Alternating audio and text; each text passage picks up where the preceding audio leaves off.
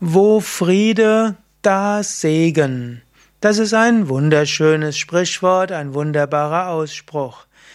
Wer du im inneren Frieden bist, da fühlst du dich gesegnet. Wenn du innerlich im Unfrieden bist, dann kannst du sein, wo du willst, und du wirst nicht zufrieden sein. Wenn du in deinem Inneren im Frieden bist, dann ist dort Segen. Genauso, wenn du im Frieden mit deinen Mitmenschen lebst, dann spürst du dort auch Segen.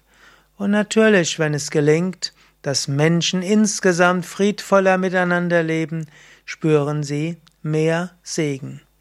Patanjali, der große Yogameister, hat mal gesagt, wenn du fest verankert bist in Ahimsa, triffst du auf keine Feindschaft.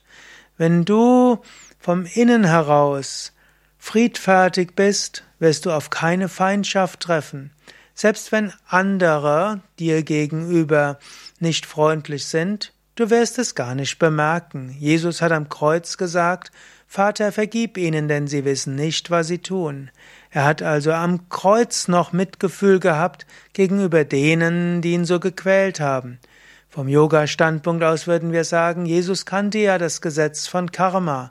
Und wenn Menschen einem anderen etwas Schlimmes antun, wird das auf sie zurückprallen. So hat er am Kreuz letztlich versucht, das Karma zu mäßigen, indem er gesagt hat, sie wissen ja nicht, was sie tun. In diesem Sinne, das ist wirklicher Frieden. Dieser innere Frieden ist ein Segen für alle.